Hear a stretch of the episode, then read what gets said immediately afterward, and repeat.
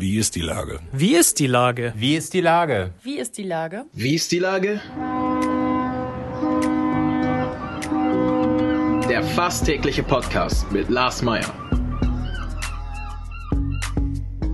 Wie ist die Lage? Unser fast täglicher Podcast als Kooperation mit der Mopo und der Gute-Leute-Fabrik spürt tagesaktuellen Fragen nach.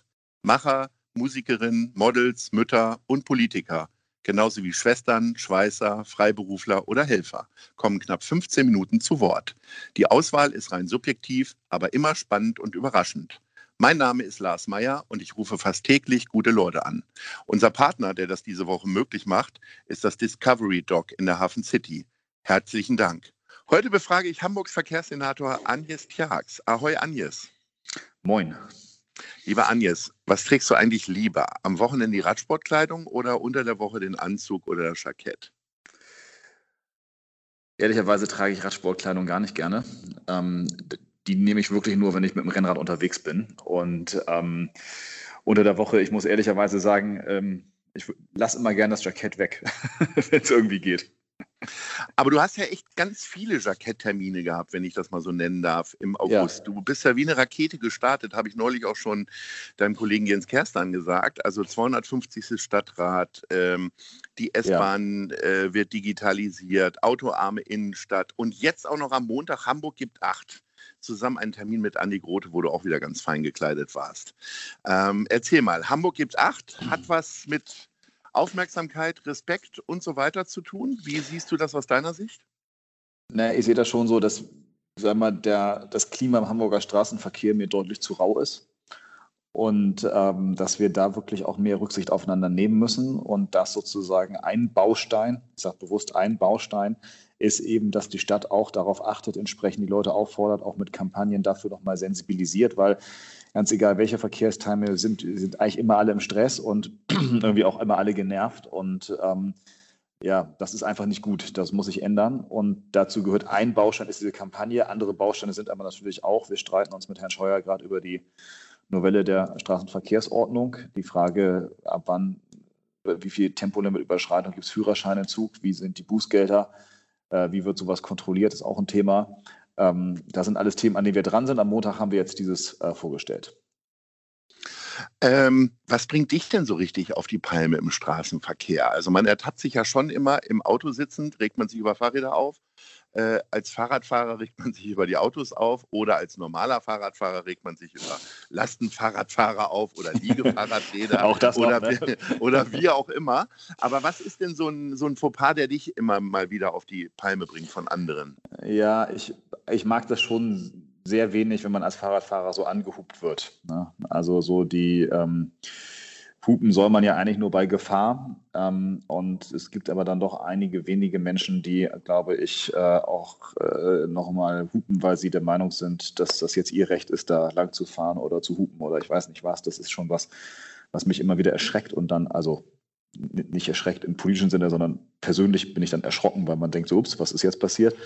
Und ähm, was auch, ähm, ja, was mich dann doch schon ab und zu nervt auch, ja. Hat sich dein äh, Verhalten im Straßenverkehr geändert, seitdem du möglicherweise mehr unter Beobachtung stehst? Es hat sich verbessert, aber ich kann auch sagen, ich bin nicht fehlerfrei unterwegs. Okay, was ist denn so dein heimlicher Fehler? Fahren auf dem äh. Bürgersteig? Das, irgendwie habe ich das Gefühl, da ist Altona die Hochburg für, dass erwachsene Menschen mit dem Fahrrad auf dem Bürgersteig fahren. Du auch? Hm, nee, eigentlich nicht. Also ich bemühe mich schon sehr stark, ähm, sage ich mal, auf der richtigen Seite zu fahren und auch ähm, also sozusagen den Radweg zu benutzen. Aber es gibt zum Beispiel Stellen mitten in Hamburg, ähm, da hört der Radweg einfach auf und er beginnt dann 100 Meter später wieder. Ja. Und also ist schon klar, dass ich für diese 100 Meter in der Regel dann nicht absteige. So. Ähm, ja. Aber es gibt eben viele Themen. In, in Wahrheit versuchen wir doch alle gut durchzukommen, uns vernünftig zu verhalten. Ähm, und das ist auch das Ziel und der Appell. Und ansonsten sollte mal den ersten Stein werfen, wer im Glashaus sitzt. Also wie gesagt, ich bin da auch nicht fehlerfrei. Wir haben ja deinen aufregenden August schon angesprochen mit vielen Höhepunkten. Ähm, geht das jetzt so weiter oder ist das jetzt erstmal nur der Anfangssprint deiner, deiner Karriere als Verkehrssenator? Was hast du dir so fürs nächste halbe Jahr vorgenommen, essentiell? Naja, also die, ähm, die den Jungfernstieg autofrei zu machen und bei der Bus, äh, bei der Mönckebergstraße voranzugehen. Diese Straßen gibt es halt nur, da gibt es nur die beiden in Hamburg, wenn man ehrlich ist. Ähm, aber was man auch sehen muss, dahinter laufen ja ganz harte Abstimmungsprozesse, große administrative Prozesse. Wir müssen uns mit den Stakeholdern, mit den Gewerbetreibenden äh, dort unterhalten, wie wir das genau machen. Und das sind natürlich große Themen, die da auch weiterhin laufen werden. Aber in der Tat haben wir auch im nächsten halben Jahr einiges vor. Es kommen dann immer wieder Sachen, die wirklich groß sind, auch überraschend ein bisschen. Also nicht überraschend im Sinne von, äh, man wusste nicht, dass die kommen, aber dass die an dem Tag kommen. Zum Beispiel das Thema, das Eisenbahnbundesamt sagt, oh, da ist der Planfeststellungsbeschluss äh, für die S4 äh, eine wirklich wichtige Bahnlinie, wo wir 250.000 Menschen anschließen wollen. Aber es geht natürlich auch darum, dass wir jetzt auch in der Radverkehrsförderung wieder äh, mehr sichtbar machen wollen, dass wir das Thema ähm, Pop-up-Bike-Lanes voranbringen wollen, dass wir das Thema ähm, Protected Bike Lanes, also geschützte äh, Radfahrstreifen ähm, vom Autoverkehr geschützt äh, voranbringen wollen. Und da wollen wir auch sichtbar werden und da wollen wir auch vorankommen. Und da laufen zum Beispiel gerade im Hintergrund die ganzen Vorarbeiten. Regelmäßig gibt es ja so ähm, politische Gruppierungen, äh, die nach Kopenhagen gucken, immer wieder nach Kopenhagen fahren. Gibt es da eigentlich einen festen Austausch mit? Weil ich meine, die Nähe liegt ja, das liegt ja nahe, sich mit denen immer mal wieder auszutauschen. Ja, ich gehöre ja auch zu den Gruppierungen, die äh, nach Kopenhagen fahren und sich da mhm. sozusagen auch ausgetauscht haben. Allerdings äh, ist das als Verkehrssenator auch so, ist immer gut, wenn man sich nicht nur nach, in eine Stadt bewegt. Also ich war auch in Amsterdam, ich werde jetzt mir das in Berlin auch nochmal angucken, wahrscheinlich nächstes Frühjahr, wenn hoffentlich keine Reisewarnung mehr ist, nach Brüssel auch fahren. Ähm, weil man muss einfach sozusagen äh, letztlich ganz Europa im Blick haben, mindestens, beziehungsweise auch an einigen Stellen dann auch in Asien unterwegs sein, um mal zu gucken, was, was äh, machen die eigentlich, um auch ajour zu sein mit den Entwicklungen. Und ähm, ja, in der Tat, es gibt einen regelmäßigen Austausch, beispielsweise mit Wien, beispielsweise mit Berlin, aber eben auch äh, mit Kopenhagen an den verschiedenen Stellen. Das ist eine schöne Steigerung vom SPD-Wahlkampfslogan, die ganze Stadt im Blick, du hast ganz Europa im Blick. ja, ja, wir wollen es jetzt nicht übertreiben, aber sozusagen es geht, äh, es geht jetzt schon ein bisschen darum, dass man ähm, einfach sich auch anguckt, was ist eigentlich in anderen ähm, Städten möglich, ähm, welche äh, Konzepte verfolgen die. Und man merkt ja einfach auch, dass die Mobilitätswende an verschiedenen Stellen, wirklich an verschiedenen Städten äh, losgeht, dass wir in Paris, eine Stadt, wo im Prinzip bisher gar kein Fahrrad gefahren wird, die Stadt, die Bürgermeisterin Frau Hidalgo will 42 Hektar im inneren Zentrum äh, autofrei machen. Wir sehen ähm, interessante Radprojekte in London, einer Stadt, wo wirklich auch wirklich wenig Rad gefahren wird bisher. Ähm, wir sehen, dass in Wien äh, Dinge passieren, dass in Berlin die Mobilitätswende vorangetrieben wird. Und das wollen wir natürlich auch in Hamburg tun. Und dann muss man sich einfach auch austauschen. Aber wir sehen natürlich auch in Asien, als wir beispielsweise war ich in der letzten Legislaturperiode äh, mit der Bürgerschaft in Shanghai, unserer Partnerstadt, die haben innerhalb von äh, sage ich mal, 20 Jahren eines der größten U-Bahn-Netze der Welt gebaut. Und äh, das ist schon auch beeindruckend, was da passiert. Und das muss man einfach auch ein bisschen kennen, um das, was man selber tut, einordnen zu können, auch zu gucken, wo man auch noch besser werden möchte. Naja gut, China ist natürlich in vielen viel radikaler und müssen wahrscheinlich auch nicht so viele Abstimmungsprozesse durchlaufen, wie ja, es in einer ja, anständigen Demokratie der Fall ist. Ich das, ich, das, das, das ist so, ne? aber, aber trotzdem, ja, das, ich wollte das jetzt auch nicht vergleichen, dass wir sozusagen mhm. das jetzt auch morgen früh so machen, das ist gar nicht mein Punkt. Aber es ist natürlich schon so, dass das Thema Elektromobilität, ähm, da werden viele Entscheidungen in China getroffen. So. Und wenn der größte Markt der Welt sagt, wir setzen auf Elektromobilität, dann geht auch so ein Konzern wie Volkswagen äh, in die Richtung. Und deswegen werden dort schon auch Entscheidungen getroffen, die sich auch auf unsere Mobilität ähm, ganz unmittelbar auswirken werden. Und vor dem Hintergrund ist das einfach wichtig, sich auch da auszutauschen, was sind da Möglichkeiten und was kann man da auch äh, von lernen. Ich habe letzte Woche mit Jens Kerstern schon über das mhm. Zauberwort der Wirtschaftsbehörde gesprochen, äh, Wasserstoff. Er war da, ja. glaube ich, jetzt noch nicht so von überzeugt und setzt nach wie vor auf E-Mobilität. Wie sieht es denn beim Verkehrssenator aus? Bleibst du deinem Parteikollegen treu oder bist du da optimistischer?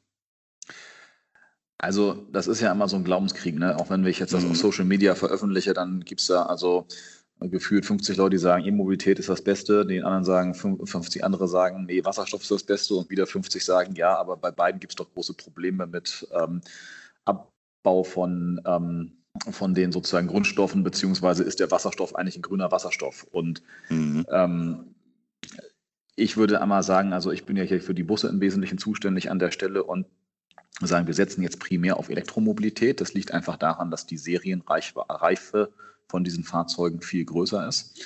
Ähm, wir brauchen aber auch äh, das Thema Wasserstoff, weil die Serienbusse, um jetzt einfach mal bei nur einem Aspekt zu bleiben, die wir jetzt kaufen äh, im Bereich der Elektromobilität, haben eine garantierte Reichweite von 150 Kilometern. Damit können wir 50 äh, Prozent äh, unserer Umläufe im Busverkehr gut abdecken, aber die anderen Umläufe sind halt länger als 150 Kilometer und deswegen brauchen wir da Wasserstoff oder Wasserstoff als Range Extender. Und gleichzeitig mache ich mir Gedanken oder macht sich die Hochbahn Gedanken darüber, ähm, dass dieser Wasserstoff jetzt kein gecracktes Erdgas ist oder sowas in der Art, also grauer Wasserstoff, sondern dass wir diesen Wasserstoff auch eben aus Windstrom produzieren, dass wir ihn nach Möglichkeit in Hamburg produzieren.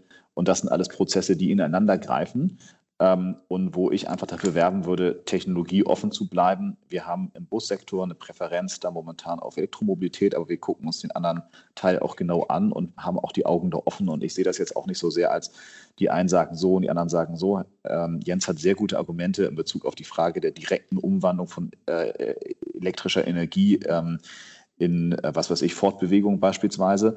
Aber es gibt eben auch andere Themen, wo die Batterien beispielsweise noch nicht die Reichweite haben und das muss man sich dann einfach auch angucken. Ihr habt das 250. Stadtrat, die, die 250. Mhm. Stadtratstation ja. äh, eingeweiht. Ist das tatsächlich ein Erfolgsmodell auch gegenüber anderen Städten? Ich meine, das gibt es ja auch in, in New York und in äh, Berlin und so weiter und so fort. Aber ist das etwas, wo Hamburg sagen kann, weil man hat ja schon den Eindruck, dass es jetzt mittlerweile relativ flächendeckend ist. Äh, das ist ein tolles Angebot, vor allen Dingen natürlich für Leute, äh, die von außerhalb kommen. Also es ist ein tolles Angebot. Man muss auch sagen, dass die, ähm, ähm, dass wir auf keinen Fall ähm, dabei stehen bleiben wollen. Wir wollen etwa auf 350 Stadtradstationen ausbauen. Wir sind jetzt bei über 3000 Rädern. Wir wollen auf 4500 Räder kommen. Wir wollen mit den Lastenfahrrädern noch viel mehr machen. Also es wird auch weitergehen. Und in der Tat ist Stadtrad ein Modell, wo man sagen kann, in Hamburg und auch in Stuttgart überraschenderweise sind da wahrscheinlich die ähm, erfolgreichsten Fahrradleihsysteme in Deutschland. Und das ist etwas, wo sich andere Städte durchaus was abgucken können, so wie das umgekehrt gilt. Aber das gilt auch an verschiedenen Stellen. Also ich will mal sagen, man kann auch relativ leicht Fotos produzieren. Zusammen mit dem Kollegen Kerstern bauen wir gerade eine sechsspurige Marseiller Straße zurück zu einem Hektar Planten und Blumen. Ja, das ist mhm. sozusagen die Umwandlung von öffentlichem Straßenraum auch äh, in Hamburg in Grünfläche ist nicht so, dass die gar nicht stattfindet, sondern auch das passiert. Und ähm, auch da könnten wir uns an die Spitze von Bewegung stellen, aber es geht mir gar nicht so sehr um das Vergleichen, sondern es geht einfach darum, immer zu erkennen, dass äh, viele Städte auf dieser Welt, und zwar viele lebenswerte, progressive Städte dieser Welt, New York, London, Paris, Wien, Berlin, machen sich alle auf den Weg der Mobilitätswende. Und da wollen wir natürlich nicht nur mitschwimmen, sondern auch vorne dabei sein. Das, ist, das sind schöne Aussagen und äh, vor allen Dingen optimistische Aussagen, lieber Agnes. Ähm, ich wünsche dir einen schönen Tag, denn unser Gespräch ist jetzt leider schon zu Ende. Ich komme irgendwann mal wieder durch. Herzlichen Dank, mhm. einen schönen Tag und Ahoi. Ja, immer nett mit euch. Bis dann. Ciao.